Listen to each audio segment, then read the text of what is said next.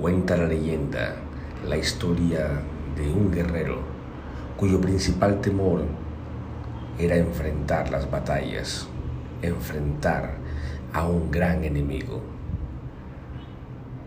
Se dice que poco a poco fue viendo cómo sus compañeros de la escuela de guerra crecían y cada vez obtenían más premios, honores, medallas. Y él, ante la presencia de ese gran enemigo, escondía su lanza y solamente dejaba ver su escudo, un escudo que cada vez era más grande y que lo arropaba totalmente. Se cuenta que durante varias oportunidades tuvo que ir al frente de batalla y, aunque sobrevivió, esto le dejó secuelas, heridas, que ocasionaron que ese temor todavía fuese mucho más fuerte. La leyenda también dice que cada vez que enfrentaba una batalla, pese a las heridas, también despertaba esas ganas de atreverse y de prepararse más y mejor. Así fue como volvió a la escuela de la guerra en un nivel mucho más avanzado. Se preparó aún más se preparó aún mejor en diferentes artes. Batalla cuerpo a cuerpo, máquinas de guerra, inteligencia para las batallas y logró dominar más que al enemigo, a su propio enemigo interno. Se dice que simultáneamente, cuando iba al campo de batalla, su escudo, pese a ser todavía muy grande, no ocultaba todo su ser, y su lanza alcanzaba cada vez más a dejarse ver. Y así fue ganando méritos, fue ganando honores, fue ganando seguridad.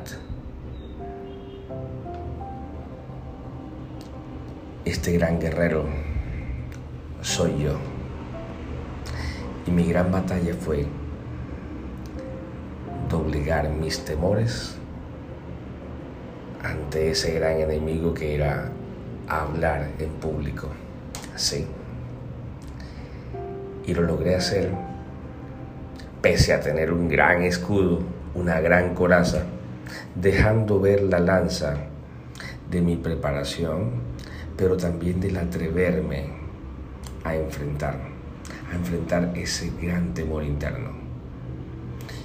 Y la escuela de la guerra fueron estudios, algunos informales y otros formales propiamente dichos, que lograron llevarme a atreverme cada vez más. Desde pregrado, especializaciones, y posgrados, pero sobre todo esa especialización interna que hacía cada día para atreverme a mirar los ojos a mi gran enemigo, el público. Hoy, de ese gran guerrero que rehuía cualquier actividad para poder sacarle el cuerpo a hablar en público, Hoy